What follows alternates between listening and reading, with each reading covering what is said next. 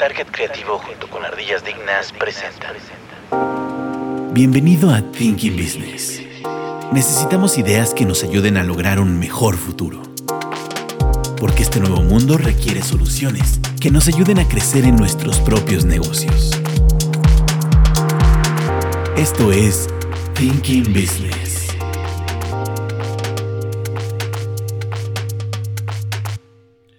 Bienvenidos a Thinking Business, ideas para negocios inteligentes. El día de hoy nos acompaña Esteban Munguía, Hola, ¿qué tal? eh, Katzin Martínez ¿Qué tal? ¿Cómo están? y su servidor Juan Manuel Hernández. Y bueno, este episodio básicamente es para inicio de año eh, y, preci- y precisamente con esa, con esa idea de poder empezar bien el año, o tal vez un poco mal por las noticias que puedan, puedan venir, es que hacemos este, este episodio. Cuéntanos, eh, Katzin, de qué vamos a hablar el día de hoy. Eh, pues bueno, vamos a hablar un poco sobre lo que se espera para el 2023. Eh, vamos a hablar en diferentes ámbitos eh, como economía, salud, seguridad.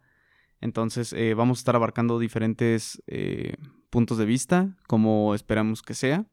Así es que, Esteban, ¿qué nos puedes decir? ¿Cómo ves tú el, el cierre de este año y el inicio del, del 2023? Bueno, el cierre de este año yo lo veo como muy. Bueno, con mucha incertidumbre, sobre todo. O sea, creo que la gente puede esperar ciertas cosas, pero ya vimos desde 2020 que lo que uno espera muchas veces Sí, no, ¿no? es lo que ocurre, ¿no? Entonces, creo que el panorama en el que estamos ahorita parados, de por sí ya la incertidumbre que se puede generar a nivel económico, mundial, nacional, lo que sea, es dudosa y digamos es, es como no, no es certera. Todavía el panorama nacional en términos económicos creo que deja mucha más incertidumbre acumulada que deja incluso cierto pánico, creo yo. Sí, sí, justo eh, creo que es importante este punto que dices, tratar de evitarlo, ¿no? En cierta manera, el, pánico, porque quizás, al menos en el aspecto económico, el pánico eh, realmente no ayuda, ¿no? Quizás te lleve a tomar algunas decisiones que quizás no sean las más correctas, en el claro ejemplo de algún inversionista. Pero obviamente la incertidumbre pues, va a existir, ¿no? Es que yo creo que es un efecto dominó, como algo crónico degenerativo. O sea, Sí. empieza con cierta incertidumbre, empieza con cierta duda y poco a poco se va dando, digamos, van cayendo las fichitas de, mayor, de menor a mayor menor a mayor. medida que van provocando que inversionistas y demás vayan como generando más problemas a futuro. Pero, o sea, lo interesante aquí es en aspectos económicos, qué es lo que se puede esperar para México principalmente el siguiente año. Ok, entonces hablaremos precisamente de, vamos a empezar eh, primero por los temas de economía, estamos hablando de, de- de cuestiones macroeconómicas y cómo nos afectarían. Ahorita que hablaban precisamente del, fin de año y creo que algunas cosas que se pudieron percibir, eh, por ejemplo, en este sentido es, entiendo que desde el tema del buen fin no les fue, creo que no llegaron a, a las metas de otros años, creo que estuvieron por debajo en cuestión de lo que fue la, la- la venta general. Y creo que en términos generales, aunque de repente mucha, eh, mucha gente decía que, que sí veía bastante gente en las calles y en las tiendas durante Navidad, creo que a final del día no, no se llegó a los niveles tampoco de, de los tiempos ¿no? prepandemia, ¿no? Eh, obviamente sí veías mucha gente porque te habías acostumbrado a que no hubiera nadie en las plazas, pero sí siento que estuvo... Yo una de las cosas que a mí más me llamó la atención es que yo sí me acuerdo que las últimas eh, épocas prepandemia, sobre todo en las últimas semanas previas a Navidad, la mayoría de las tiendas tenían horarios extendidos y ahora no pasaba eso. O sea, sí había mucha gente, pero los horarios estaban normales. Y yo me acuerdo que en aquel entonces, eh, prepandemia, la mayoría de las tiendas estaban cerrando, si normalmente cerraban a las 8, a veces cerraban a las 10 y algunas tiendas hasta las 11, no sé si recuerden casos de, de tiendas como Liverpool y de Palacio de Sears. Hierro, todas esas, tenían horarios extendidos básicamente todo el tiempo y ahora no pasó, ¿no? Entonces obviamente tenías, se veía gente, pero siento que obviamente no era la misma situación. Entonces pensando precisamente en estos temas eh, que nos pueden afectar, eh, tenemos eh, situaciones, a lo mejor ahorita vamos hablando de cada una de ellas, pero son las que precisamente nos, nos, nos pueden pegar más. Y creo que una de ellas, que las- la que deberíamos de hablar más porque ha sido la que más nos ha afectado durante este año, es el tema de la inflación.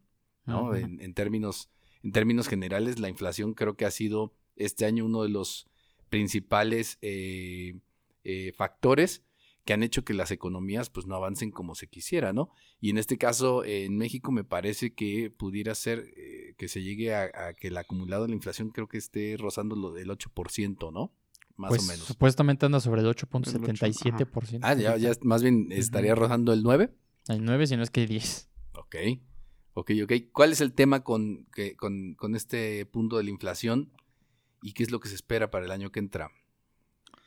Híjole, bueno, de entrada, eh, con este tema de la inflación, al menos en materia fiscal, ya se empezaron a dar cambios en cuestión de las eh, tasas, bueno, se hizo una modificación a las tablas de ISR, en cuestión sobre todo de eh, nóminas, sueldos y salarios, así es que hay que estar eh, atento también a eso. Obviamente hubo un incremento en estas, eh, en, en este ámbito, entonces em, definitivamente este tema de la inflación se ha venido manejando en los últimos, que yo recuerde, 3, 4 años con, con mucho, con en cierto miedo, en cierto punto miedo de, de que está creciendo esta tasa. Ok, Lo que pasa es que la cuestión aquí es que a partir más o menos del sexenio de, de, de- ¿cómo se llama? De Ernesto Cedillo, una de las principales cosas que se trató siempre de cuidar fue el tema de la inflación. Al punto de que, obviamente, pues durante su sexenio, por todas las situaciones que, que pasaron, sí tuvieron eh, procesos inflacionarios muy altos, sobre todo por el tema de la crisis que, que enfrentaron.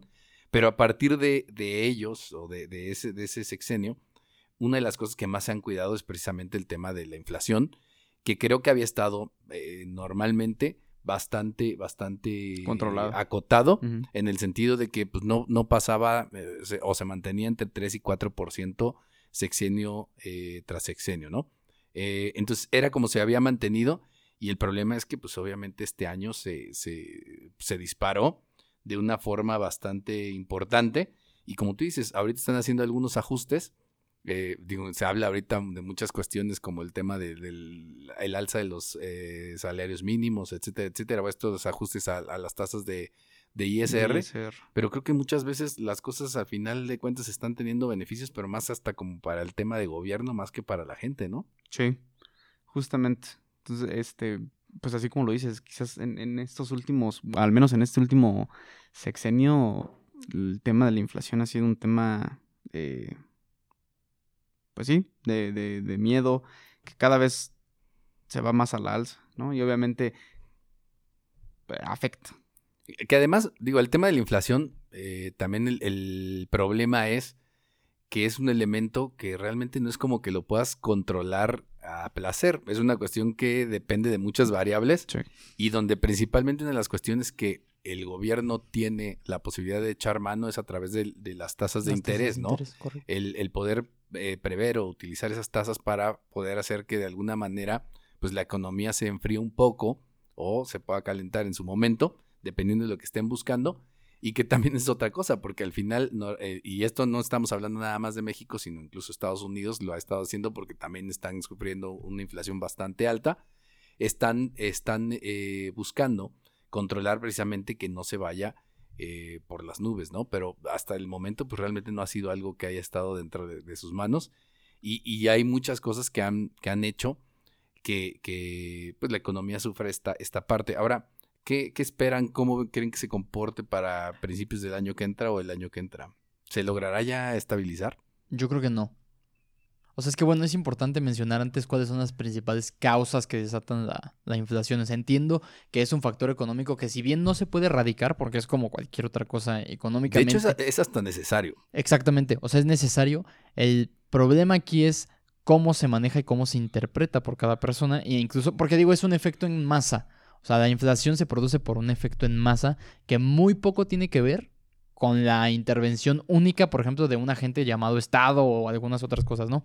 Si bien sí influye, creo que más tiene que ver la masa, o en este caso la población general, que hace que la inflación aumente o, baje de acuerdo a la si- situación como está eh, pasando, ¿no? Creo que ahorita en este, en este año, sobre todo, después venimos de un periodo post pandemia, que realmente no dejó otra cosa más que otra vez incertidumbre en- sí. y qué vamos a hacer y lo que hablábamos hace ratito tras bambalinas. La posibilidad de que una pandemia surja en uno, dos, tres años ya no es imposible, ya no es algo extraordinario. Entonces, o, más bien, o más bien nos estamos empezando a dar cuenta que la posibilidad es mucho mayor, ¿no? Exactamente. No necesariamente, digo, ahorita vamos a hablar de eso, pero no necesariamente que vayan a pasar ahora más, sino que ahora somos más conscientes de la posibilidad de que pase. Del alcance que llega a tener cuando pasa. Y- Y, ahorita hablabas precisamente de eso, pero también otras cosas que nos han hecho que la inflación se levante, pues son temas como la guerra en, en- en- en Ucrania, Sí.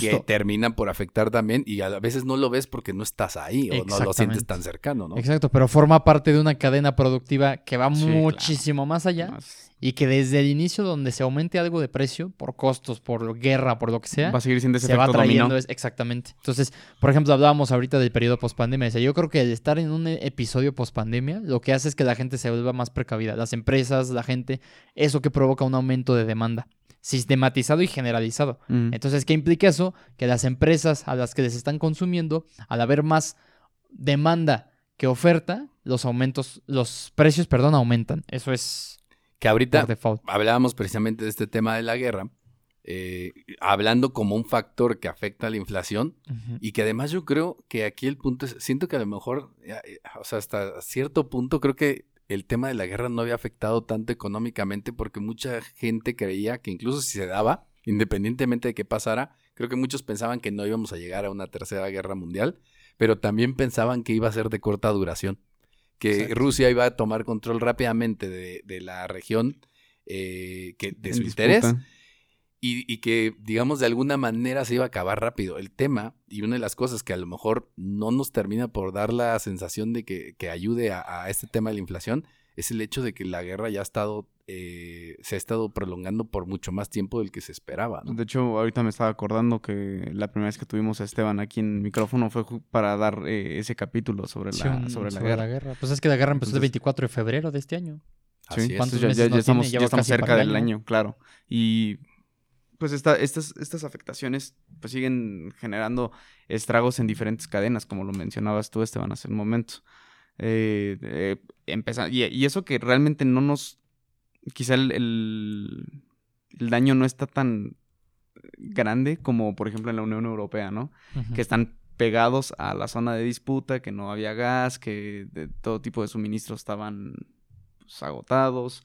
Entonces, pues sí, a pesar de que estamos lejos, no deja de ser eh, un factor. Pues no deja de afectar, vaya, porque es Exacto. la segunda causa principal que es la inflación por costos. Sí, O sea, que es Justamente. los costos de materias primas, de a lo mejor transportes y demás se elevan, eso que genera un, un aumento sistematizado otra vez de lo que son los costos aquí. Claro, y, y, por ejemplo, a esto le sumamos, o sea, estamos hablando de qué es lo que podemos esperar. Creo que la inflación no deberíamos de esperar que baje en términos general y creo que, o sea, el problema es que además esto nos puede llevar ya a una situación pues más compleja ya de, de, de, de tener un periodo de, ¿cómo se llama? Eh, ahora sí que, que, que en donde se deprima totalmente la economía, ¿no? Exactamente. Y además, si esto le sumamos, porque hablábamos hace rato del tema del, del COVID, etcétera, etcétera, ¿no? Pero ahora el problema es que está resurgiendo y el, y el problema es dónde. Porque ahorita quien se encuentra con graves problemas de COVID es China, volviendo al mismo punto, teniendo a China concentrado o todavía como uno de los principales proveedores del mundo, pues el hecho de que China tenga problemas, no pueda, por ejemplo, eh, cumplir con sus planes de entregas de mercancía o tengan muchos de estos lugares o centros de trabajo cerrados, pues otra vez se convierte en un punto que obliga o que hace que la inflación en el resto del mundo puede estar incrementando, ¿no? Y ahorita estamos hablando de que incluso, bueno, por el tamaño obviamente de China, pues estabas, creo que estaban hablando que se llegaría casi al 10% de la población contagiada o, o sufriendo de COVID en este momento por el cómo se está de- dando el repunte ahí ahorita eh, actualmente, ¿no? Es curioso, pese a que China estaba tomando unas medidas precautorias, incluso me atrevería a decir que extremas, ya con toques de queda, con este...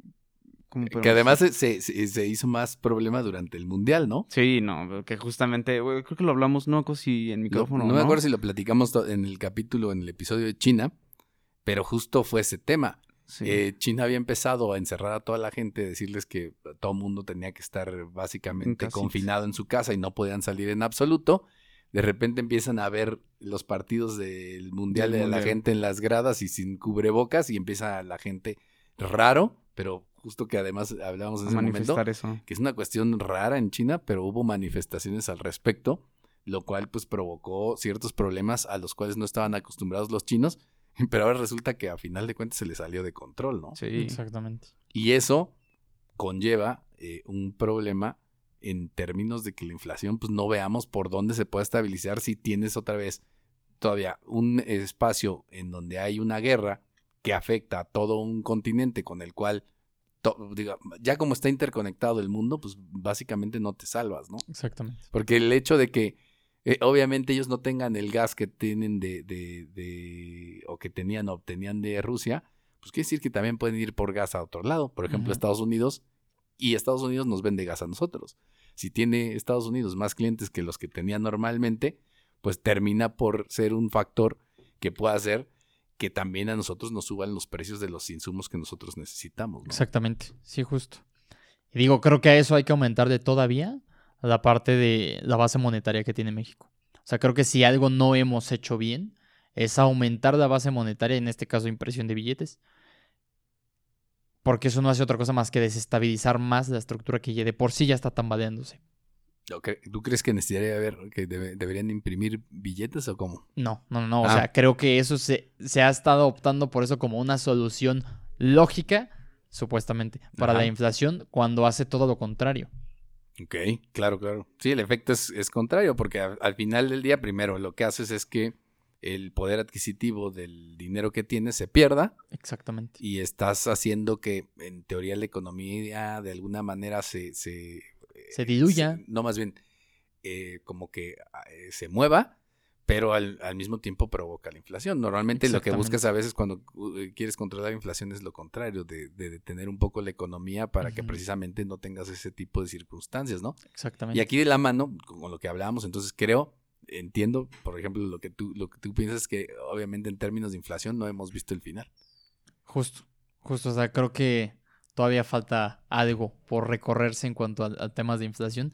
Y creo yo que para el próximo año no vamos a bajar de los 6, 7 puntos Ok. en cuanto a inflación. Y como esto va de la mano y como único, una de las pocas herramientas o reales herramientas que tiene el gobierno, que son las tasas de interés, Exacto. pues entonces también nos estamos olvidando de que las tasas de interés bajen pronto, ¿no? Exactamente. Eso, eso- o sea, el, el tema de que aumente la inflación va de la mano con que aumenten las tasas de interés. No porque sea consecuencia uno de otro, sino porque es una manera de controlarlo. Y, el, y esto te incrementa el costo del dinero, Exactamente. este Y por ende, imposibilita a mucha gente que realmente obtención de créditos. tenga obtenga créditos y los créditos que tiene, por ejemplo, sobre todo en tarjetas de crédito, Se que, que- que son las que están normalmente como fluctuando, pues obviamente te, te provoque un tema, ¿no? Entonces realmente, realmente en este, en este aspecto no se ve mucha claridad a lo que, a lo que pues, pudiéramos estar esperando eh, para el año que entra, ¿no? Aquí a- otro punto importante sería, eh, si ya hablamos de, de estos dos, eh, y, y esta es una cuestión que además uh, últimamente se ha estado presumiendo mucho, que es el tema del, del- del- del tipo de cambio. ¿Qué hay con el tipo del cambio? Se habla mucho ahorita del superpeso, se habla mucho de, de cómo México, y, y se presume que la economía mexicana está bien porque la tasa de cambio se ha mantenido. ¿Cómo lo ves tú esto? ¿Será cierto? ¿Es un efecto verdadero? ¿Es un verdadero termómetro? No lo sé. Yo, yo personalmente no creo. O sea, creo que es más una.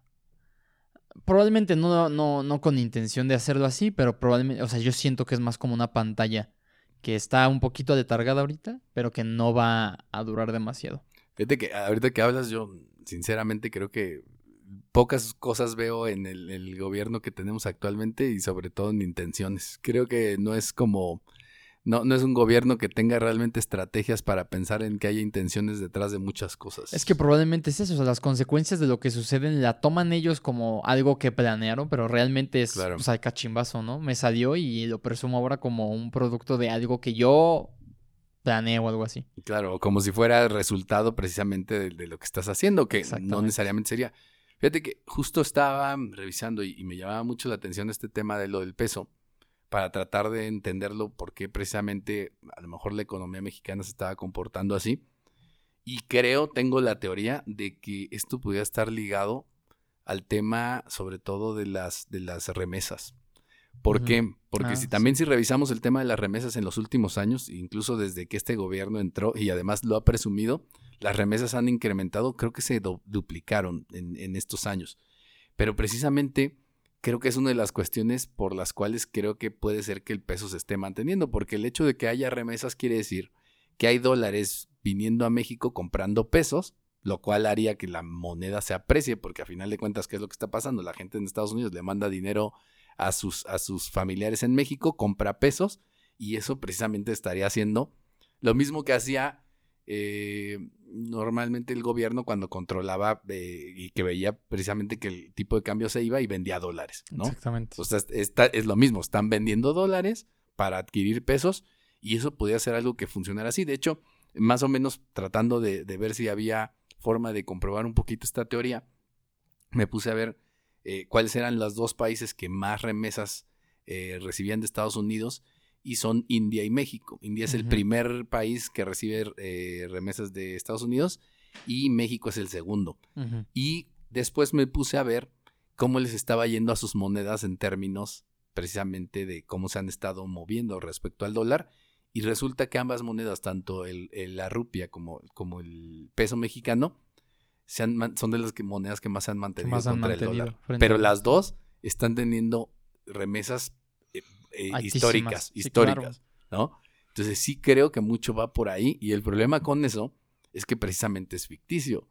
Imagínate, sobre todo ahorita en términos de cómo están las relaciones con Estados Unidos, imagínate tú que de repente mm, el gobierno de Estados Unidos para presionar al de México empieza a poner ciertas trabas al tema de las remesas, porque lo podrían hacer. Desde podrían cuestiones hacer. de regulatorias, decir, este, pues a lo mejor si van remesas para allá, va a haber un plazo para que se puedan cargar o vamos a querer investigar a quién lo va a estar recibiendo, etcétera, etcétera.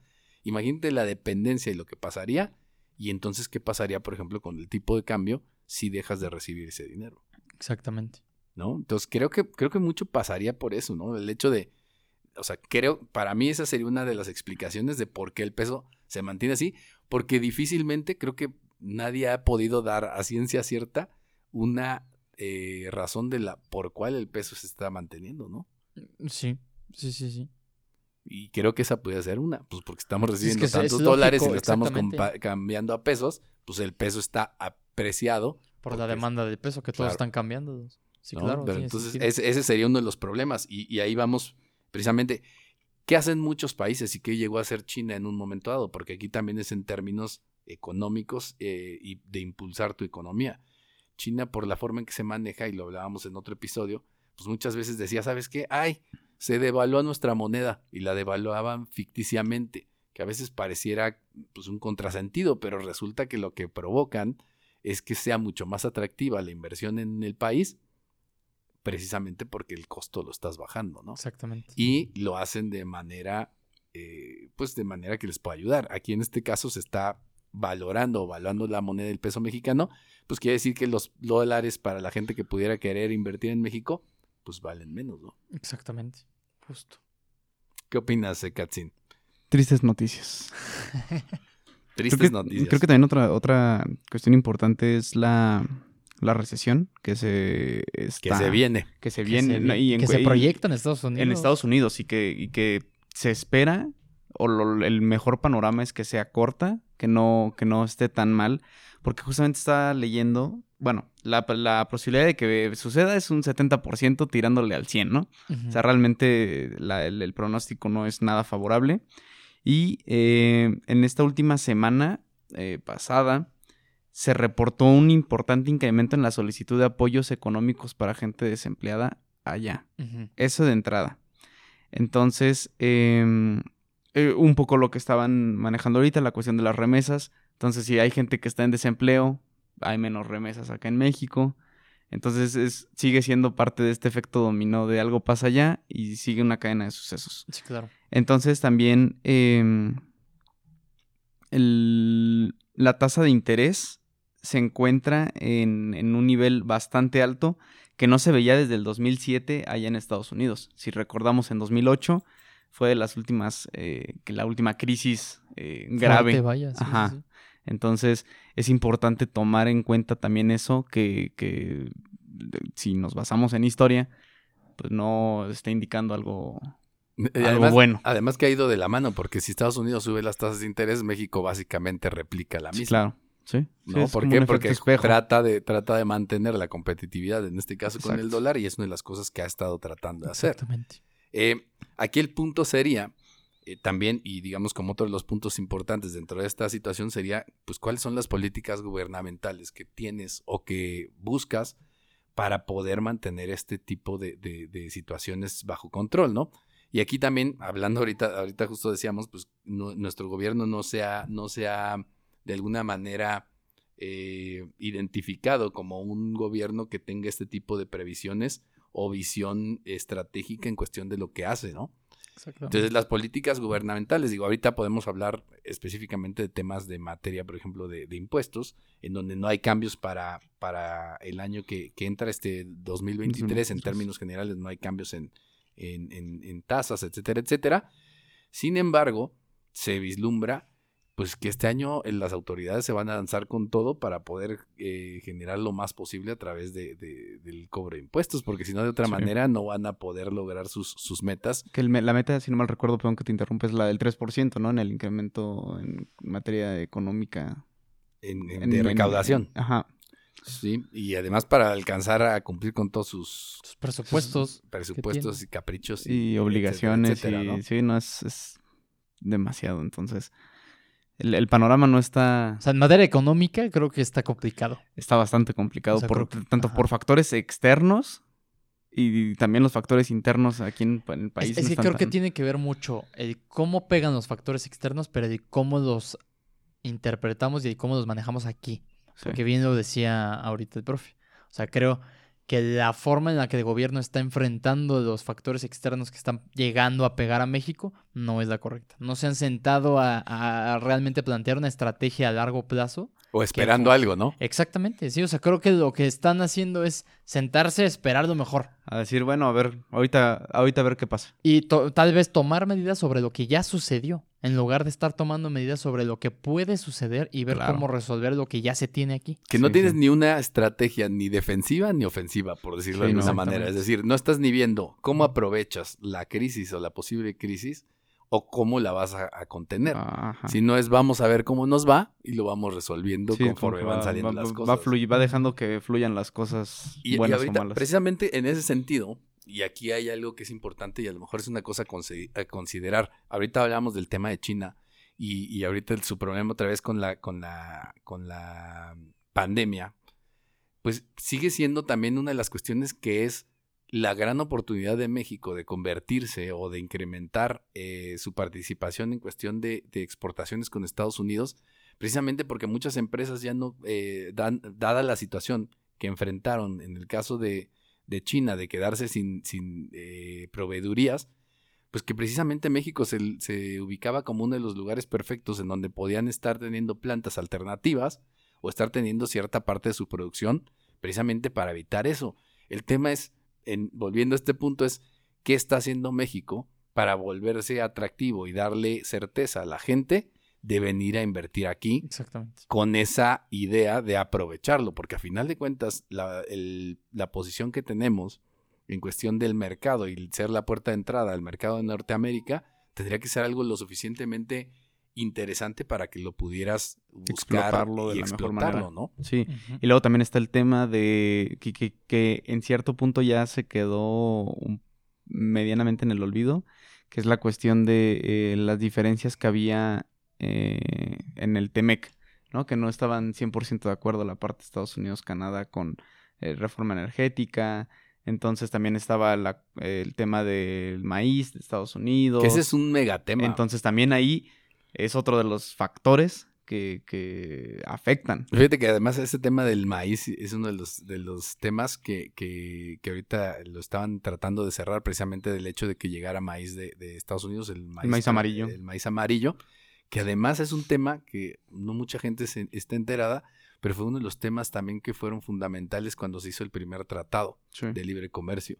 Y que tiene mucho que ver con una cuestión que yo he estado peleando siempre del tema del uso de la alta fructosa con los alimentos. ¿Por qué? Porque precisamente lo que trataron de prever en ese caso fue el tener la posibilidad de seguir vendiendo ese producto que tanto daño le hace a nuestra, a la gente en general, ¿no? A la salud, y, y que ha sido un tema, ¿no?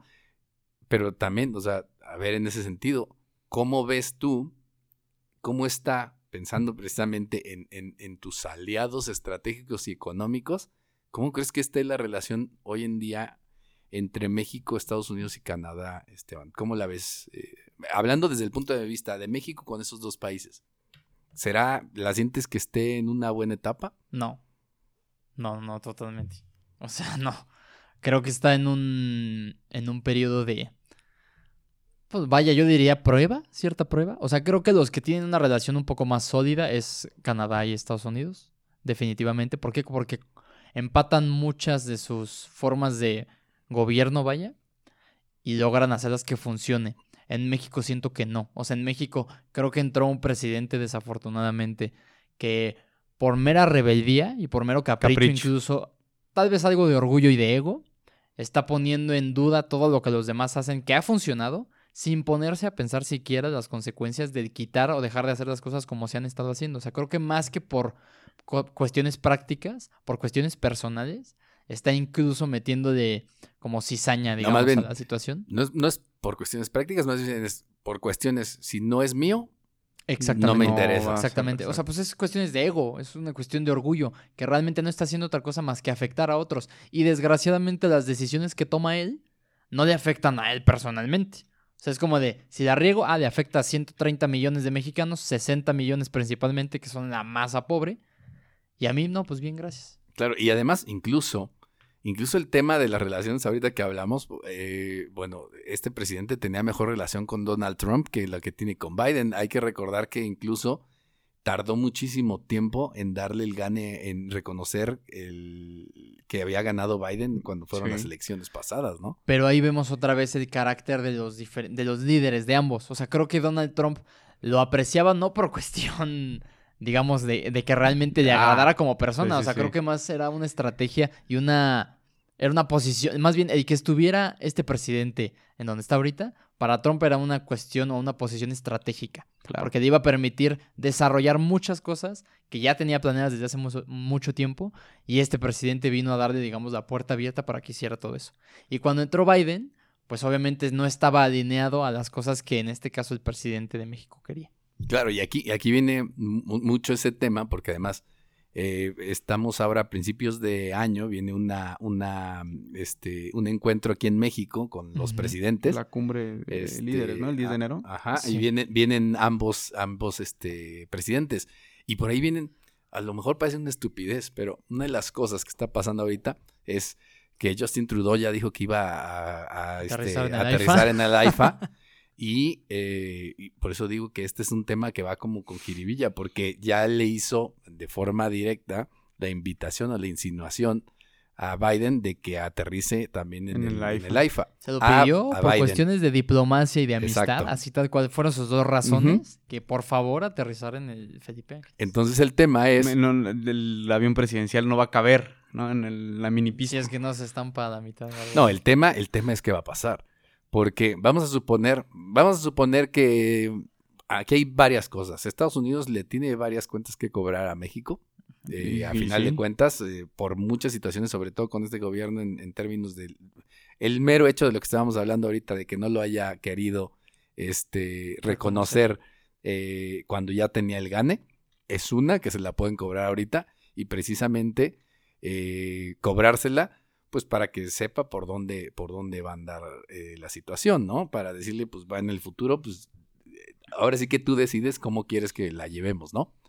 Entonces, ese es un tema que obviamente eh, ahorita se va a dar y eso va a llevar, o sea, imagínense ustedes el tema de, de- de que precisamente no aterrice ahí, pues cómo lo van a manejar la prensa y qué es lo que va a pasar, precisamente lo que ya está previendo el presidente. El tema es que creo que incluso el- el- el- aquí el presidente gana en las dos formas, si aterriza ahí o no aterriza ahí. Porque van a hablar de él. Y en, y en dado caso, si no aterrizara ahí, va a salir Trump a decir, no, qué, qué desprestigio, yo si hubiera aterrizado ahí, amigo. No, y déjate tú eso, porque al final, o sea, al final también creo en la misma línea que han tenido muchos presidentes nefastos de otros países como Venezuela en su momento, incluso el, el- el actual, Ya la fecha, sí. que al sí, final del justo. día, cuando vas avanzando en tus expectativas y tratar de estar trabajando con la gente que son los que te dan eh, en tu momento el apoyo, pues para ti una de las mejores posturas que puedes tener es estar peleado con Estados Unidos, ¿no? Porque al final de cuentas es como el eterno malo y la, per- y la, la- la situación en donde no pierdes, ¿no? O sea, es el grande o el poderoso tratando de aplastarte a ti y eso te da más poder internamente. Entonces creo que a final de cuentas... Es un David contra Goliat. A final de cuentas, creo que este presidente pues, siempre va a tener esa, esa, ese as bajo la manga de pelearse con Estados Unidos para poder lograr ciertas, ciertos este, beneficios. beneficios o- para él, ¿no? Entonces, culparlo más que nada. exacto. Entonces, el tema es, es esto, ¿no? Y, y creo que una de las cuestiones muy importantes va a ser este tema de a principios de año, de ver 10 qué es lo que pasa en ese sentido, Sí. pues para ver qué tanto las cosas pudieran irse eh, medio empatando, medio arreglando. Y la otra es que también quién sabe qué tanto, bueno, porque además digo, otro desencuentro hubo porque ahorita precisamente también que estuvo Zelensky en Estados Unidos, No, estuvo de de visita en, en Washington, eh, eh, López Obrador reclamó que Biden hablara a nombre de las Américas por recibir a Zelensky. Entonces, eh, ahí hay, y lo hizo públicamente. Entonces, es un tema de decirle, oye, ¿por qué tú hablas a nombre de todos, etcétera, etcétera? Pero además, eh, refleja su postura contra Zelensky. Está, está poniendo, está reflejando su postura respecto a la guerra, en donde, pues, obviamente está hablando o dejando todavía libre de cualquier culpa a Rusia A Rusia. como el invasor, ¿no? Que creo que ese es otro tema que, que ahorita hablaremos, ¿no? Y también es importante, bueno, ahorita eh, leyendo un artículo de, de expansión, se me había olvidado eh, el tema de, de Banamex. No sé si recuerdas que igual a principios de, de este año llegamos a tocar ese tema. Ok. De, de la de venta. la venta. Que de- no se ha vendido, ¿no? Que justamente ya lleva, va para el año que no se ha vendido. Va a estar como el avión. Eh, sí. Y, y el tema es que a México le beneficiaría que, que se llevara a cabo esa venta para generar un, un panorama de más confianza hacia inversionistas extranjeros. Y, a fin de cuentas, eh, es ese tema, Estados Unidos y México eh, en una disputa. De- Ahora, que el problema es precisamente que si tienes tanta incertidumbre, pues es difícilmente alguien va a decir o a aventarse ese tipo El ruedo. de, exacto, de, de inversiones, ¿no? Claro. Que es ahí, ahí el punto. Y entonces esto nos lleva al último punto, crecimiento económico. ¿Qué es lo que se espera realmente para el año que entra en cuestión de crecimiento económico que nos ayude también a pensar pues que podemos salir del hoyo, ¿no? Según ciertas proyecciones, estamos un punto cero uno, no, punto uno, perdón, arriba que, el- que la proyección, o más bien que el crecimiento que se tuvo en el 2022. O sea, se espera que un crecimiento de aquí a 3.5%, ¿no? Ujú. 3.5% cuando en el 22 se tuvo de 3.4%. Ok.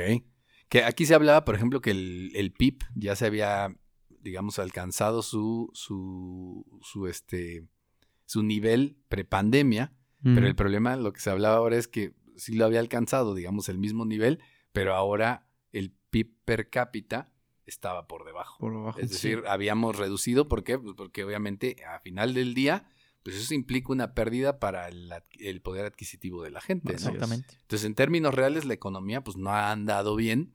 Este, y tampoco, bueno, yo no sé ustedes, pero tampoco veo grandes visos de que esto cambie para mejor.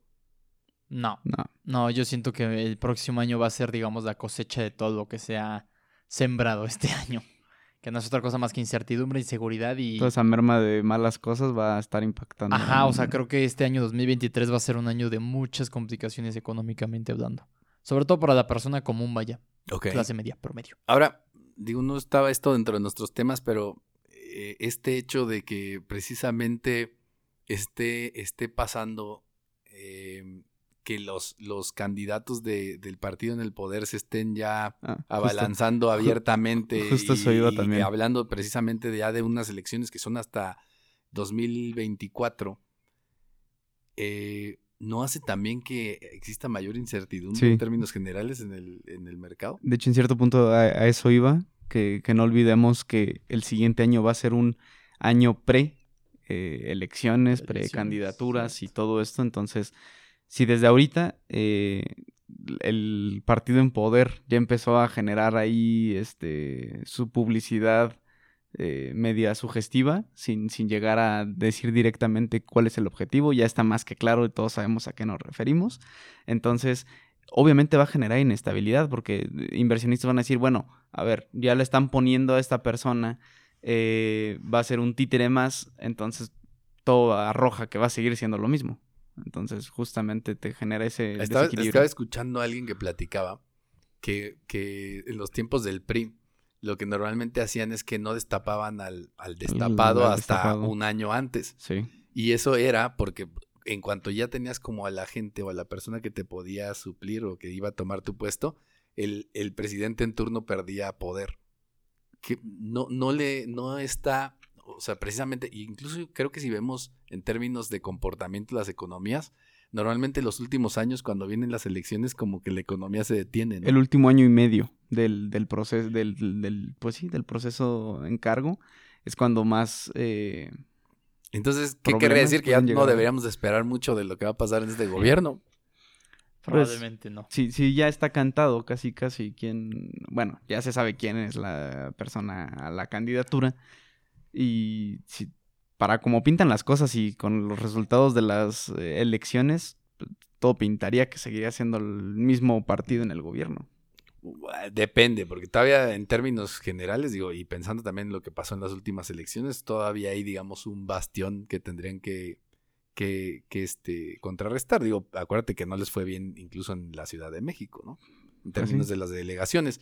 A, a lo mejor a, a lo que aquí me preocuparía a mí también en términos reales, y creo que además esto que hablabas ahorita eh, de estas precampañas, sobre todo la precampaña que no quieres mencionar, de, de, de Claudia Sheinbaum De- en, de- de- de Teo- términos generales De Teo González. de Teo González eh, y, y lo que ha estado pasando también creo que es una especie de provocación o sea este gobierno y estos gobiernos populistas las provocaciones Empezó por los Les em- ayudan. empezó por los estados del otro bando. Exacto. Empezó poniendo la, la publicidad en los estados donde no tienen control. pero también es que aquí el tema es lo siguiente estás haciendo algo eh, flagrantemente que va contra la ley electoral y lo Sí. que tendría que pasar o lo que debería pasar en términos generales es que el IFE tendría que tomar INE. cartas, el, el INE, perdón, IFE, el INE tendría que tomar cartas en el asunto, Es que eres de la vieja escuela. lo cual, si yo todavía traigo IFE, ya se me está vendiendo, por cierto, pero lo, lo cual provocaría, provocaría, o sea, es que si te fijas, el hecho, lo que va a pasar es que ya saben que les van a llamar la atención, Exacto. pero el problema es ¿Pero otra vez van lo- a hacer? No, ¿O no, van no. a pagar la multa? no, no, no, pero espérame, es que justo, no, es que justo voy a ese tema. Otra vez, ¿quién va a quedar como víctima? O sea, las víctimas van a ser ellos. Sí. Ellos están yendo en flagrancia contra esta situación para que al final digan Se victimicen. que, les, que, el, que el INE Es decir, les eh, está, les está, les está acotando sus derechos. ¿no? E- Entonces es un problema porque van a buscar otra vez atacar, al, en este caso, a, a nuestra institución electoral, precisamente buscando quitarle pues el poder, o el- pues sí, lo, lo que viene siendo el control que tiene, ¿no? Que al Como final de quien cuentas decía, así es ¿no? lo que se busca, ¿no? Como decían algunos aficionados en Qatar, ¿no? El INE no se toca. No tendría que haber ahí. Ándale. Ándale, ándale. Ándale, justo. Ándale. O la señora esa que salía diciendo groserías eh, al presidente en la marcha, ¿no? Que luego creo que No era su. Ah, tía o algo se así. disculpó, Sí. ¿no? Algo así. No, creo que era su tía. Estaba, la ¿Ah, sac- sí? Sacaron unas fotos de la señora en un evento de, del partido. De no, ellos, chale. del partido. No, pues así como. Pero bueno, nada, nada que no nos pudiéramos esperar. sí, Aquí en mi México mágico, nada nos sorprende. nada nos sorprende. Bueno, aparte de estos puntos eh, en términos de económicos, por aquí eh, nos ponía sobre la mesa dos puntos que también son bastante interesantes, eh, Esteban, y vamos a hablar de ellos. Eh, uno es seguridad y otro es salud. Eh, empezamos con salud. Salud. Sí, Ok. sí, sí. Eh, ok, otra vez, en términos generales, y además este tema de salud creo que de repente no lo habíamos tomado, en- no, estoy hablando de todo el mundo en general, Sí, claro. no lo había tomado en cuenta y el hecho de que no lo tomáramos en cuenta también generó eh, eh, lo que pasó Lo que con pasó, esta pandemia de COVID, ¿no? El manejo de- a- Para hace- finales de 2019 y, y a lo que llegamos. Entonces, términos de salud, ¿qué es lo que puede pasar y cómo nos, afec- nos- cómo nos afecta? Yo creo que en términos de salud, eh, el primero es el alto desarrollo de nuevas cepas del mismo coronavirus o de otras infecciones. sí. Ajá, virus, bacterias, todo tipo de enfermedades, yo creo que ya se están manejando, o sea, en primera creo que se están desarrollando, si bien no con el mismo ritmo, a lo mejor un poco más acelerado o a lo mejor un poco menos acelerado, pero creo que la detección que, les- que se les está dando y el tratamiento que se les está dando implica una palabra que antes no, no estaba dentro del vocabulario de muchos, que es la prevención. O sea, creo que ya muchísimas empresas, organizaciones, demás, ya consideran cualquier tipo de enfermedad nueva, eh, una variación, lo que sea, ya empiezan inmediatamente como a... Ya es algo emergente. Exactamente, o sea, ya es algo, digamos, en lo que se tiene que prevenir. No solamente para algunas en específico, sino para todos. O sea, ya la, lo que hablábamos hace ratito, lo mismo. O sea, la posibilidad de que exista una nueva pandemia en el corto, largo o mediano plazo no es imposible. O sea, no es extraordinaria. O sea, puede suceder, ya sucedió. Y Y, va a pasar la vez. rapidez con la que sucedió. Y, y creo que además pudo ser peor. Mucho peor. Sí, justo, justo, justo. O sea, creo que si bien no se atacó de la manera, digamos, en el tiempo oportuno, que pudo haber sido mejor, sí pudo haber sido peor. Entonces, Sí. creo que el escenario, o sea, hasta eso nos fue bien a muchos. Y económicamente hablando, porque creo que van de la mano. O sea, creo que las empresas, gobiernos y demás no pueden darse el lujo de caer en una situación como esa Nuevamente ya no en es- un periodo tan corto como, Sí, por no. ejemplo, pueden ser 5 o 10 años. O sea, por lo menos necesitan los próximos 5 o 10 años para recuperarse de los estragos Del que dejó la pandemia por COVID-19. Entonces, ahorita la materia de prevención en cuanto a salud está, yo creo que fuertísima. A ver, yo quiero ir sobre esos dos puntos que dijiste ahorita. El primero, Échale. eh, bueno, en el primero creo que no es como que estén apareciendo más cepas y más enfermedades ahora que antes. Creo que eso ya pasaba porque a final de cuentas, por ejemplo, el tema de la influenza, todos los años las vacunas claro. de hecho van cambiando porque es un proceso natural de muchos de muchos de estos virus y muchos de estas este, enfermedades que normalmente van cambiando, ¿no? y que de repente te aparece una, que, que además, digamos, tendríamos que entender que la posibilidad de que aparezca una que tenga eh, las posibilidades de ser algo parecido a lo que fue ahorita este COVID, o peor, porque realmente la gente que habla de esto te dice que hay cosas que pueden ser peores. O sea, por ejemplo, si el ébola en su momento se hubiera dado y hubiera tenido ciertas características, a lo mejor no se hubiera detenido tan rápido, pero las tasas de mortalidad son mucho mayores. Sí. Entonces, siento que más bien fue ser conscientes de que esto pasa, ¿no? O sea, creo, creo, creo, yo quisiera nada más ser claro en el sentido de no es como que ahora esté Salieron- pasando que sale más. levantaste, levantaste una piedra y salieron Ajá. enfermedades. ¿no? No es como que se abrió la caja de Pandora, sino que tendríamos que ser conscientes que esto está pasando todos los días y de repente por cualquier cosa que nosotros a veces no- por lo que quieras, ya si quieres ponerte a pensar que fue en un laboratorio, se escapó de un laboratorio sopita de murciélago. o porque en algún lado algo raro pasó entre un virus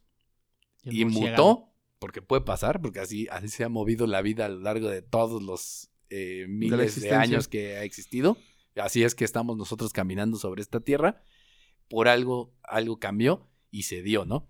Entonces, creo que eso, eso es importante. Lo que abrió los ojos es al entender que este tipo de situaciones se dan y se seguirán dando pase lo que pase todo el tiempo. Entonces, Exacto. tenemos que estar conscientes de que ese- esos riesgos existen precisamente en ese sentido. Y eso nos lleva al tema de la prevención.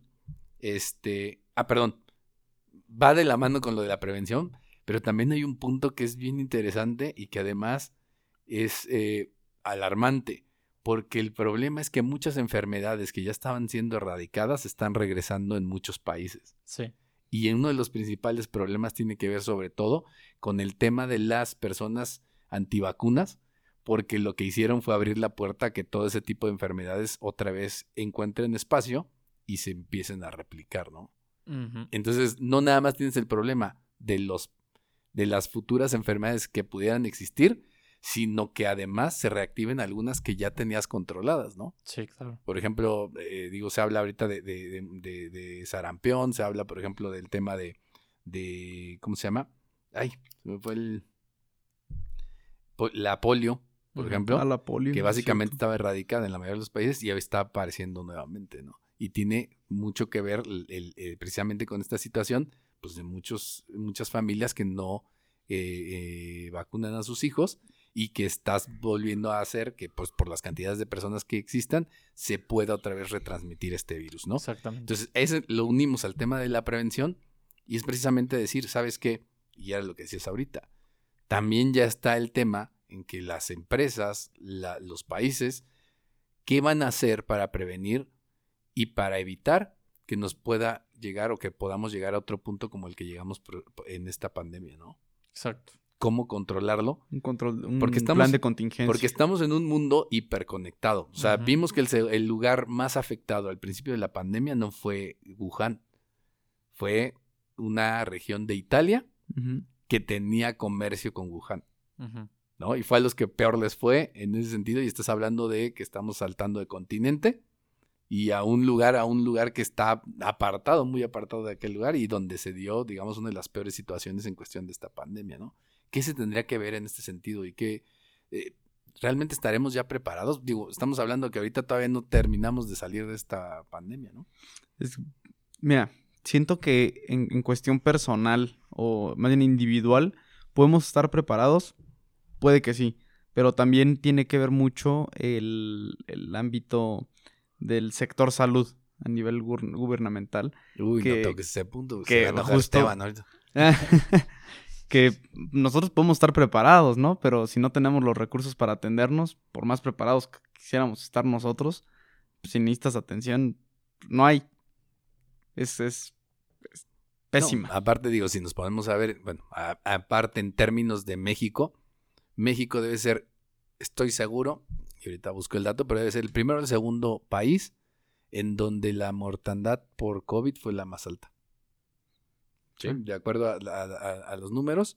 Entonces eso es lo que te implica, y estás hablando de comparada contra países en donde están en el hoyo, ¿no? Exactamente. Entonces, o sea, ese, ese es uno de los temas importantes. Pero aquí, ¿qué es lo que la gente tiene que prever y ver? O sea, otra vez, no es como que... Es que el problema es que estamos dando como puros malas noticias, pero también es qué es lo que puedes hacer a partir de eso, ¿no? Estamos hablando de muchas ci- circunstancias que nosotros como empresa o como individuos poco podemos hacer. Entonces, Exacto. es que es dentro de lo que cabe, lo que podemos nosotros tratar de, de- de controlar o tratar de prever, eh, precisamente tratando de adelantarnos en el, en el tiempo y viendo qué es lo que sí, sí podemos hacer, ¿no? Y en este caso es las empresas, pues tratar de tener planes de contingencia para situaciones en donde se deba ser actuar más rápido, ¿no? De- en el momento de decir, ¿sabes qué? Puedo esperar el tiempo suficiente hasta que veo que una pandemia está en una situación ya crítica Pero ya da- o más bien respuestas preve- más de prevención y que ya me cueste menos trabajo decir, eh, hoy hacemos home office y no pasa nada, ¿no? ¿Y por qué no me das home office? Porque ahorita no hay este, pandemia. Y casi- Entonces, entonces, en este momento no es necesario, precisamente es a lo que me refiero, ¿no? Yo con, yo con las muelas. este, Con la amiga come cerebros. Bueno, si te sacas las muelas no es una pandemia. O sea, pues no, pero bueno. no, eso eso no, no- no- no es pandemia porque En- aquí en ha sí. pasado. En Opala sí. Pues no sé en Nopala cómo sea ese. Ah, es que en Nopala solo un, un señor no tienen va- muelas. va a un dentista una vez al año y le sacan las muelas a todo mundo.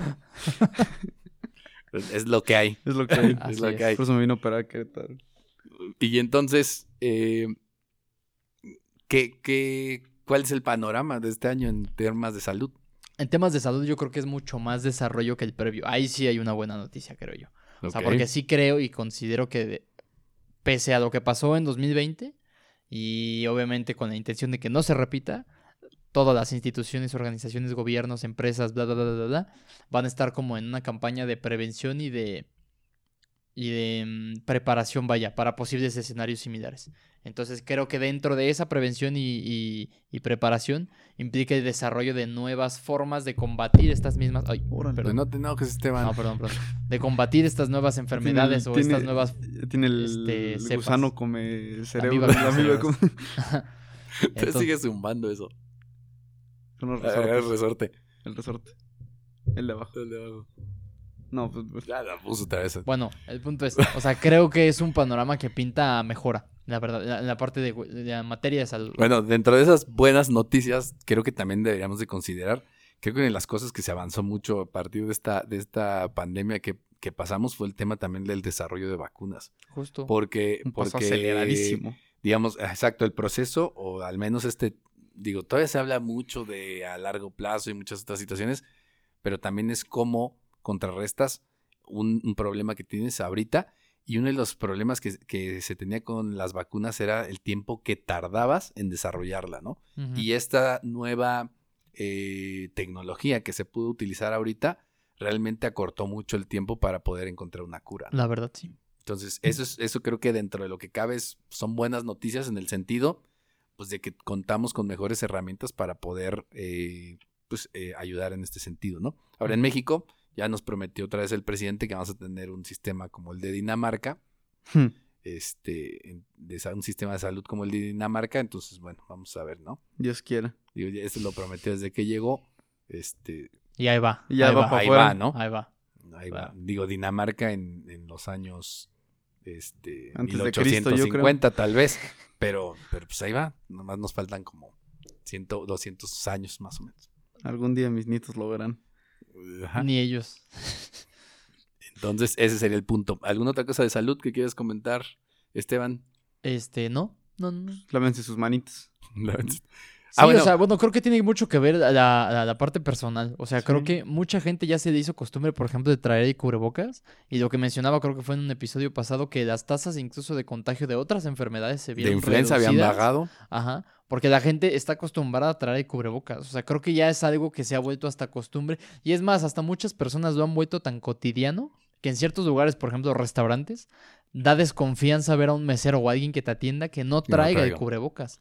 Claro que yo creo que a final de cuentas serían, es que también ahí es el punto, serían cosas que deberían de quedarse, porque no nada más era el tema de la influenza, que además ahorita volvió la influenza fuertísimo, Sí, pero es precisamente porque bajó totalmente con el tema de las, de las precauciones que estabas teniendo para el. COVID y de repente ahorita que todo el mundo se relajó, esta vez estuvo muy fuerte la cuestión de, de- de- claro. de repunte. Los Pero también, por ejemplo, no nada más era el tema de las enfermedades respiratorias, sino también el tema de las enfermedades gastrointestinales. También había bajado, había bajado muchísimo porque la gente se ponía gel en las manos, lavaba las manos más veces, etcétera, etcétera.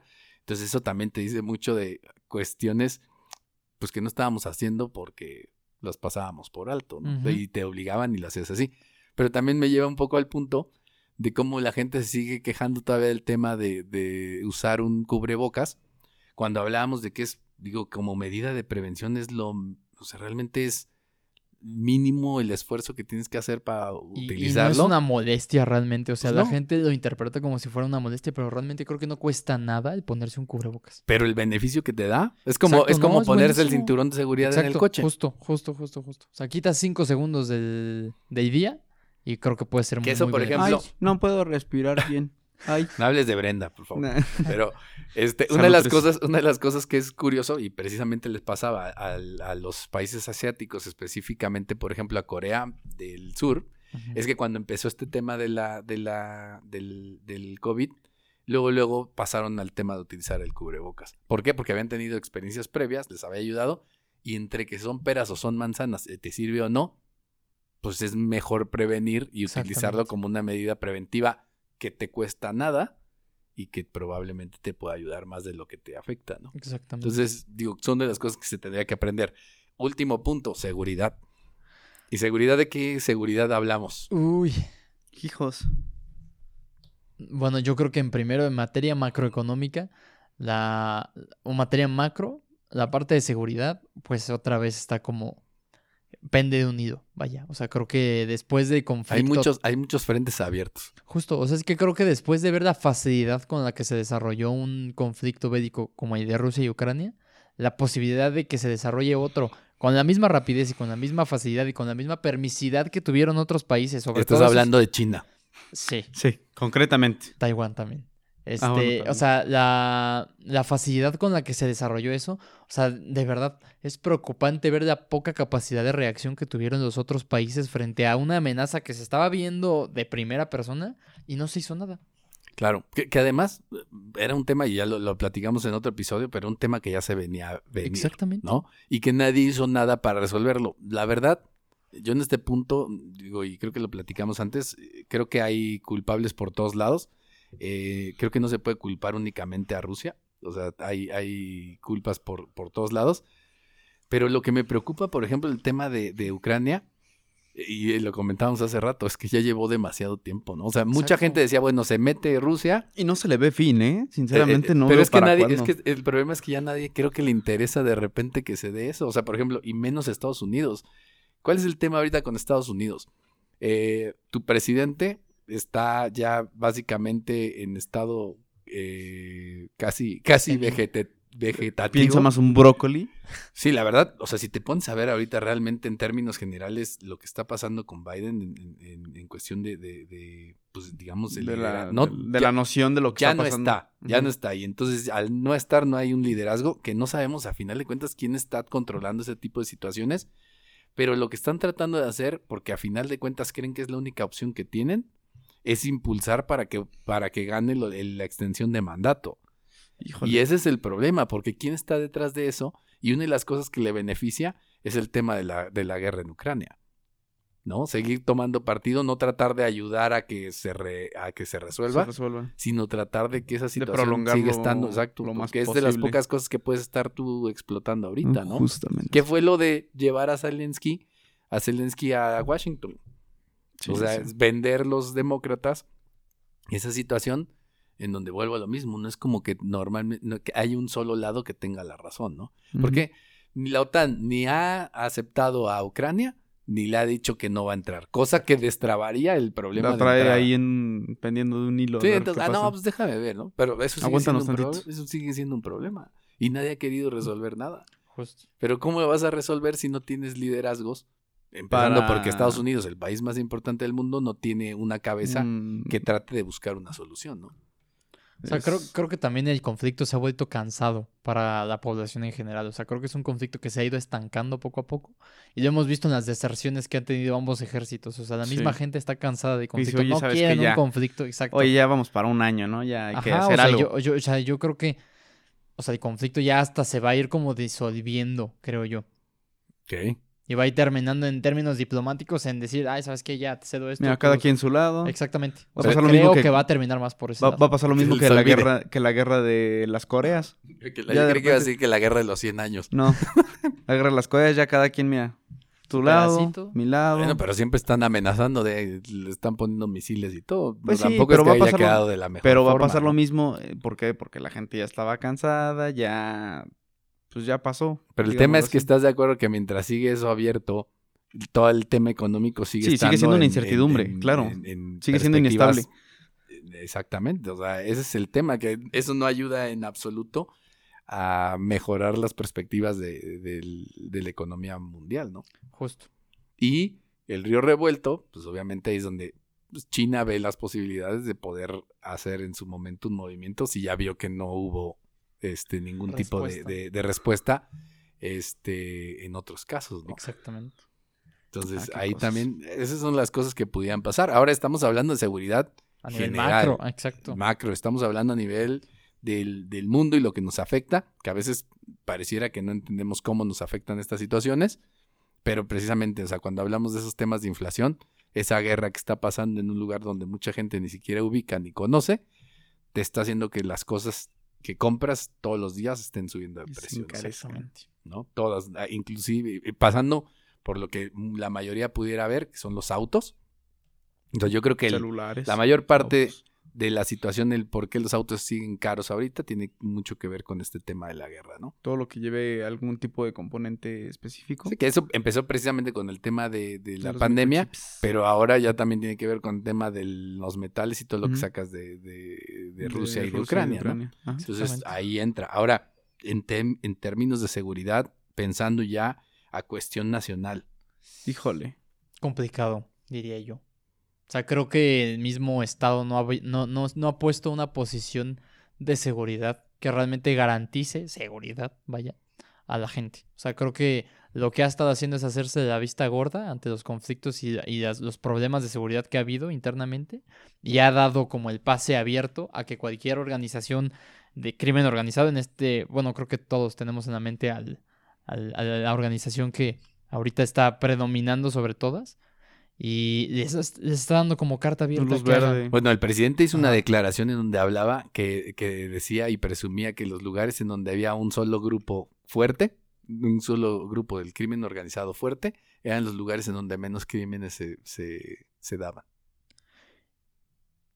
Y es que, o sea, sí, puede ser, o sea, estoy de acuerdo con eso. No, O sea, pero, o sea, Pero es que, es que, ¿por qué pones eso? Si me entiendes, no es porque... O sea, eso no es, es- No es no es un eso no es escudo. glorificante, o sea, eso no lo vas a presumir con nadie. Eso, es más, hasta es absurdo y perdón, pero es estúpido que alguien piense siquiera en presumir eso como un son, logro. son porque patadas de ahogado. porque Exactamente, Es como o sea, cuando dices- presumes las, las remesas, ¿no? Exactamente. O sea, dices, si vas al trasfondo de la situación y dices, ok, para empezar, ¿por qué se dio eso? O sea, la seguridad no tendría que estar garantizada por un grupo criminal, tendría que estar garantizada por el Estado que supuestamente dentro de la- la- las contribuciones que uno como persona que vive aquí en México de los beneficios que da al Estado gozar, todo el claro. tiempo, se supone que dentro de esas contribuciones te están garantizando ellos Claro, tu pago de impuestos seguridad. es para tu seguridad. Exactamente. Y no están haciendo eso. O sea, ahora resulta que la seguridad pende y está en las manos de alguien más. Y, Y que, toda- y que además te la cobra. O sea, Exactamente. tengo, o sea, que, tengo que pagar mi protección al grupo pagar dos. delictivo y además tengo que tributar. estás pagando Pues no, doble y no te están Entonces, entregando. ¿cuál deberías de dejar de pagar? Desde el lado, desde mi postura de contador o desde mi postura de individuo mexicano. Pues, no sé. Pueden ser ambas. Pues sí, Deberían de- realmente. pues, ya ni digo nada mejor. porque- No nos vayamos Pero- a Sí, pero, pero, este... Estoy enojado. Pero sí es un problema y yo creo, sinceramente, bueno, sinceramente creo que el país en términos de seguridad o de inseguridad, Estamos, estamos por los suelos. eh, yo creo que estamos en las peores épocas del país. Yo también creo. Y Porque todos ahorita, pensaban- y pensábamos que estábamos mal con. O sea, este año eh, ha sido Felipe los Calderón. más sangrientos en la historia de México. Mucho más que los sexenios, por ejemplo, de Felipe, Felipe Calderón, que lo han Calderón, de la guerra. como ya- rompieron. "Ay, la guerra ya contra el rompieron todas, narco". todas las, las Digo, el presidente ¿no? anterior ya lo había hecho, ya había roto ese, ese, ese número. Pero ahorita este lo superó por mucho. Sí, por muchísimo. de hecho lo superó, si no mal recuerdo, el número de, de muertes ah, de todo el sexenio pasado se superó a mitad de, A mitad de año. Exactamente, este. de este sexenio. de este sexenio, lo cual pues obviamente no pinta bien. Pero además, eh, en términos, y hay dos cosas aquí que lo hacen más grave. La primera es que lo prometiste o prometiste que una de las cosas que ibas a combatir era el tema de seguridad. Y dos, que no hay una, una claridad sobre cómo piensas eliminarlo. Justo. Es decir, no tienes, primero lo prometiste, era una de las cuestiones que habías dicho que eran principales en cuestión de resolverlas, y dos, no hay claridad en cómo carajos los vas a resolver. Exactamente, justo. ¿no? Creo que la única que, que yo recuerde de sus promesas que medianamente funcionó. La de abrazos no balazos. eh, No, lo Ah. de los guachicoleros. Esa sí vi que. Ya Pero que- no funcionó, Es no se acabó el o sea, el A eso no voy, a acabó. eso voy. Medianamente. Solamente nos, es- nos tuvieron sin gasolina durante... Estás mal, dice. Ah, Ah, medianamente funcionó, te lo digo porque vengo de un lugar donde es eh, actividad principal eso. O sea, realmente ¿Funcionó? ya hay menos. Hay, hay menos guachicol. Hay, se, Sí. a- eh, se mueve menos Sí, claro, gasolina en guachicol o hay menos guachicoleros. los dos. Ahí yo sí vi ahí la, No la, sé, Rick. la- la mejora. Yo ahí sí la vi. Por eso me atrevo a decir que medianamente funcionó. No estoy diciendo que hay Pues acabó. su señor. No, pues no nos acabó. ¿Por qué? Porque tuvieron, ahora tuvieron que buscar otras actividades igual de ilícitas. Y, y vuelves a tener una situación en ciclo. donde no hay quien lo, quien lo pueda cubrir, ¿no? Pues no. Tengo que, ahí uno tiene que andar pagando protección. Pues sí, ese, Suelo y ese es el, problema. Y, pero esto cómo nos afecta. Pues, Aquí la afectación- Volvemos, volvemos a lo que, a lo que eh, decíamos. ¿Qué confianza le das a gente que quiera venir a invertir? Si ves los índices de, de delincuencia, de mortalidad, de, de asesinatos, de mil y un cosas. Lo que pasó aquí en, eh, a inicios de año, en Querétaro. O sea, que puede haber una y mil teorías de cómo fue el origen de lo que pasó en el estadio, pero a fin de cuentas sí se ve afectada la, la, este, la, La, población y la economía. Ajá, se ve afectado esto debido a la poca confianza que dices, oye, ¿cómo pasó esto? Yo no estoy seguro de querer mi- eh, meter mi capital ahí, ni de que la gente quiera salir a trabajar o cosas así. Claro, o incluso el tema del costo, que digo, normalmente muchas de estas empresas vienen a México porque los costos, Los costos son, son más mejores, bajos. ¿no? Son más bajos.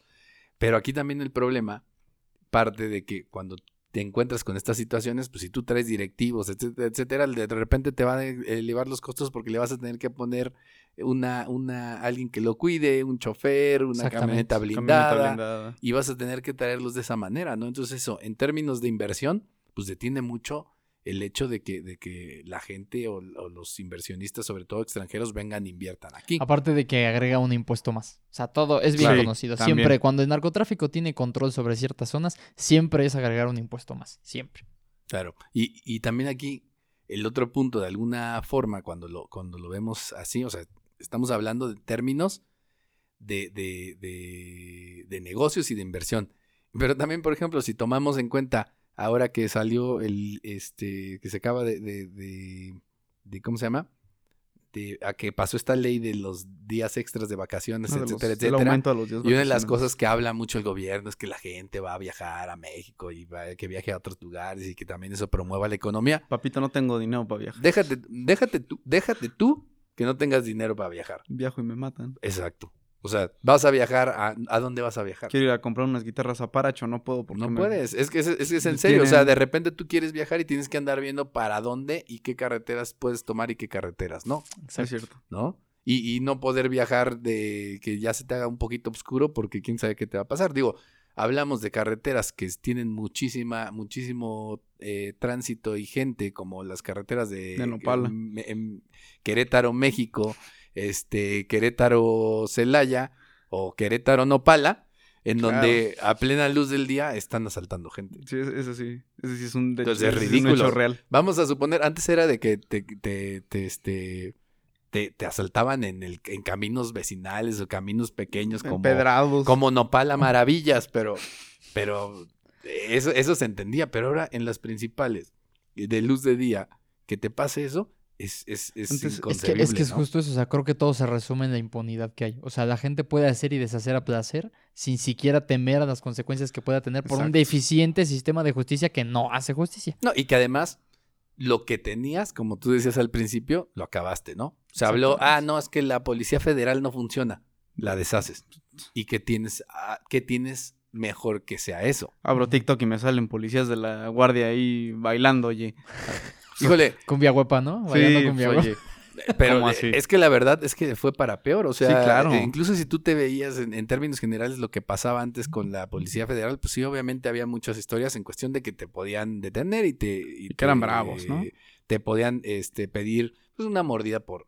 por Eh, y, eran mordidas, de- y eran mordidas elevadas, ¿eh? Yo me Bueno, y es que pero era- imagínate eso, ve ese escenario, o sea, te tienes que cuidar del propio sistema que supuestamente estás tú pagando como contribuyente para que te proteja. O sea, te cuidas de ellos y además te cuidas también de los grupos criminales que pueden pedirte además. no, y además no te cuidan ellos de, de eso. Exactamente. Yo, yo ahorita prefiero No encontrarme en la carretera Nopala una camioneta llena de guachicola ahí estacionada, a encontrarme un policía, porque Claro. yo sé a qué voy.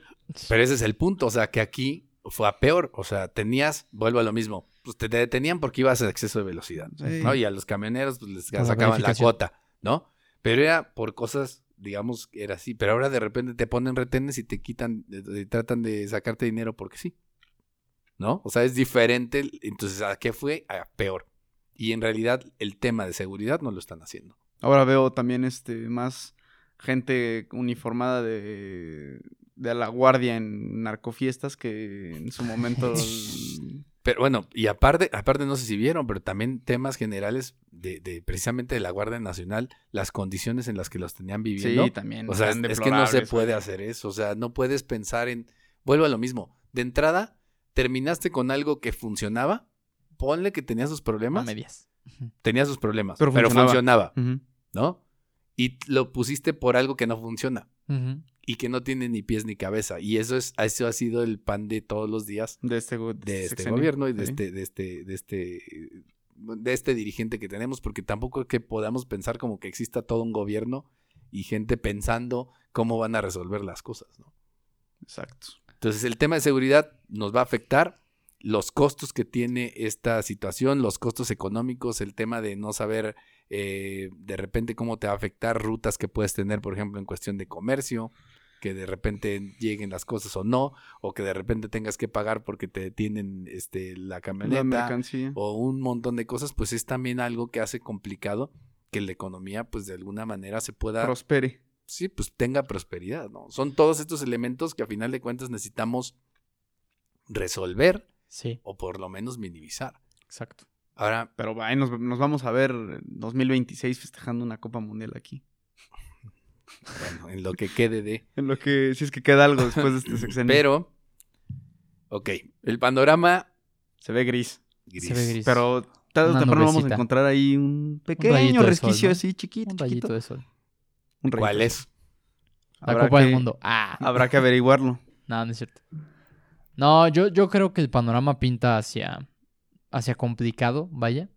O sea, creo que depende mucho de... Bueno, yo soy muy fiel creyente de eso. Depende mucho de la siguiente generación de votantes en esta situación. O sea, para que realmente se marque una diferencia. No sé si eso me preocupa más. Es que sí. Yo creo que no. Yo creo que no, porque realmente la siguiente generación creo que, bueno, tengo fe yo en que realmente pueda hacer una diferencia. O sea, por, por el tipo de, o sea, volviendo a lo mismo, al ser un mundo tan conectado y tan globalizado, creo que la posibilidad de información, o, o más bien la capacidad de informarte, es mucho mayor. Entonces creo que eso alimenta mucho mejor la buena toma de decisiones. Pero fíjate yo, que yo siento que no, yo siento que van a decir, ¿y dónde está el QR para escanearlo? ¿Cómo que tengo que poner una tachecita en papel? Fíjate que yo me iría un escalón más y de otras cosas que hemos platicado, pero eh, tienen que ver mucho de repente con estas generaciones que van más por el tema de estas cuestiones de perseguir, eh, Seguidores. como, no, Ah. más bien de, de- de- de perseguir causas, causas sociales, pero sin tener como los contextos reales, ¿no? Ah, sí. De repente precisamente como decir, ah, es que Elon Musk y todo el dinero que tiene, ¿y por qué no se lo da a los pobres? Pues, Da- Dale tú tu dinero. Lo que te en vas a gastar, teoría, lo en que te vas a gastar al antro, repártelo a los pobres. a Eh, ver. Exacto, pero a lo que voy es que en teoría hay muchas situaciones que parten de, de- de escucharse bien, pero no entender el contexto. O sea, lo que me preocupa mucho es que no se entiendan los contextos, ¿no? Porque eso de, de decir, ah, es que es el presidente de los pobres. Sí, pero, o sea, eso que eso es como barato el decir, o, Es pues un es que me argumento voy a, barato, me es voy a preocupar por los pobres, es un argumento barato en el sentido de, de, de que no tiene realmente algo detrás que lo avale o que te diga en qué sentido te vas a, te vas a, este, ¿cómo se llama? A preocupar por eso, ¿no? Claro. O qué es lo que vas a hacer para que no haya pobres o qué es, porque a final de cuentas el tema es que pareciera que aquí es, el tema es del, de, del- de pobre los pobres, rico. pero pues también pareciera que los estás cuidando porque si se te acaban los pobres no vas a tener Vas a tener un gobierno, ¿no? Sí, exacto. no es como que estés dando solución a las cosas. Entonces siento de repente una de las cosas que, que siento que además ha abierto las puertas a todos estos populistas en todos estos países, dígase eh, ahorita Chile, Colombia eh, y todos estos eh, y México. México, encabezando Van mucho por eso porque de repente es decir, ah, es que yo quiero a darles a todos de comer y que todo el mundo sea feliz y vamos a ser un gobierno amoroso. Suena bien bonito, pero también hay que trabajar en las cosas y no es una Exacto. cuestión en donde simple y sencillamente yo pueda decir que puedo repartir el pan y el vino para que todo el mundo sea feliz. Porque no es la forma en que las cosas funcionan ni Exacto. tampoco es viable, ¿no? Exactamente. Es como decíamos, no puedes repartir los 200 billones de Elon Musk porque parte de esos 200 billones ni siquiera existen. Exactamente. Son una promesa sobre una persona en la que mucha gente confía que va a tener la posibilidad de generar un valor en el futuro. exacto. No es que esté el dinero en un banco. Si vas y lo pides, nadie te lo va a poder dar. ¿no? Es una cuestión en donde la gente, hay gente que confía que esa persona tiene la capacidad de generar eso y con eso hacer muchas cosas. No es como que tenga el dinero en la, en la bolsa y lo pueda usar para lo que quiera. Exacto. No es líquido, vaya. O Exacto. sea, y eso es el malentendido que mucha gente tiene. O sea, que cree que es líquido y que lo tiene en una cajita fuerte. o Y algo que así. está haciendo avaro con las cuestiones. Exacto. que- No, no es cierto eso. ¿no? Entonces, e- ese es el, el tema. Eso es lo que me preocuparía precisamente de lo que comentas. De las O sea, generaciones que vienen atrás. Porque es muy fácil decir eso, ¿no? Y decir- de repente ponerte. Es como todos, ya no vamos a hablar de los veganos, pero sí. O sea, de repente que hablas de los animalitos y que sufren y Las plantas tantas también cosas. sufren, te lo dice alguien de Las, rancho. las plantas también sufren. Claro que Sí, mi sufren. mamá le hablaba a las plantitas y sí se levantaban y todo. Entonces quiere decir que Saludaban las todo. plantas, las plantas tranza? escuchan. Entonces, veganos, ¿qué van a comer?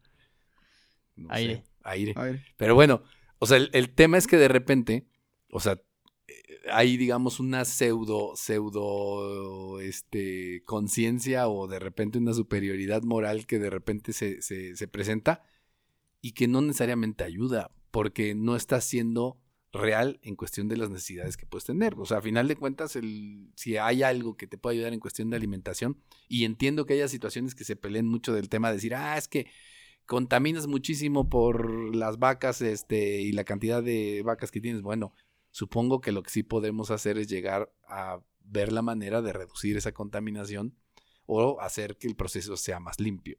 Exacto. Que ese es el punto en el que tendríamos que estar ahorita y no nada más tratar, porque además en ese sentido es, es como ah, el otro este- estaba escuchando que decían, si tú, si, si a tu casa va de visita alguien que es vegano, ¿estás obligado a darle un menú vegano? No. Bueno, y, y- pero lo decían, ponle, ponle que sí. Pero dice entonces tendría que ser igual al revés.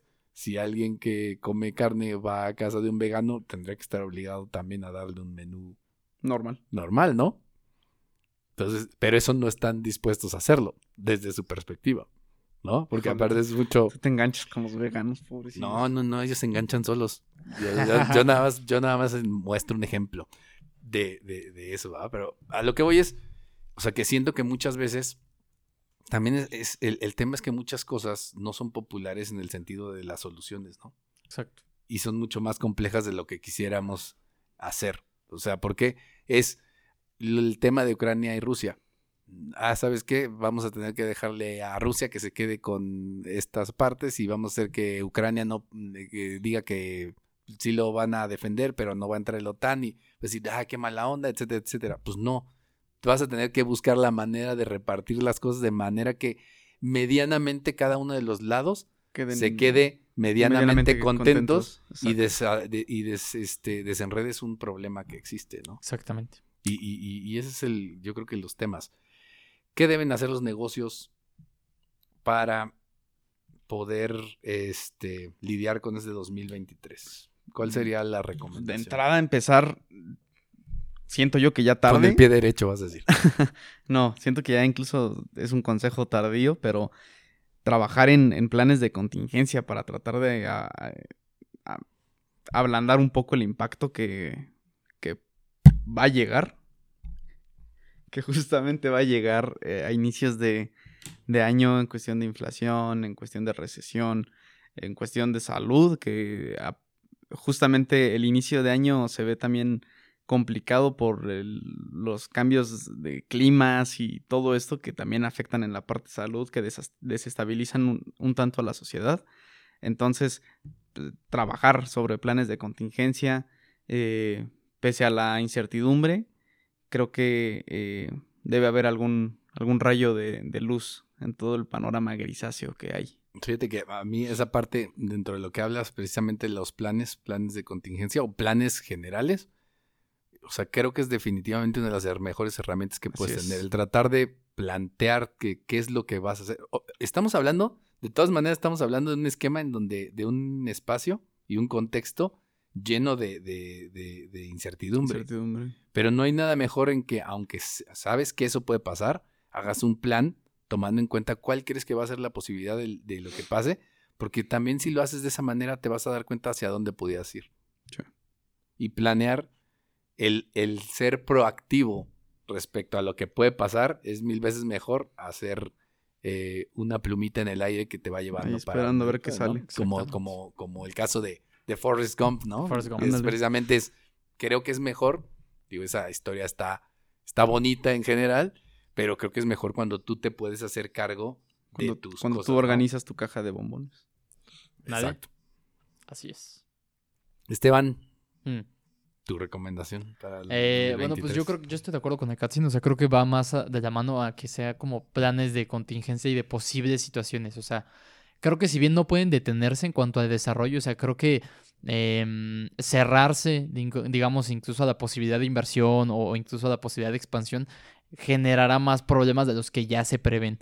Sí. Entonces, creo que si bien es importante tener precaución y hacerlo todo con un poco más de cautela, creo que no ayudará nada el que se cierren las empresas o que más bien que eh, reduzcan sus actividades, vaya. O sea, creo que lo importante aquí es fomentar y em, impulsar el desarrollo, la inversión y demás. Y siempre tener en cuenta que pues pueden haber escenarios como los de la pandemia, como en temas de seguridad, en temas de salud. Entonces, estar preparados para esas situaciones, tener planes y estrategias eh, realistas de acción que puedan llevarse a cabo y ya. Ok, perfecto.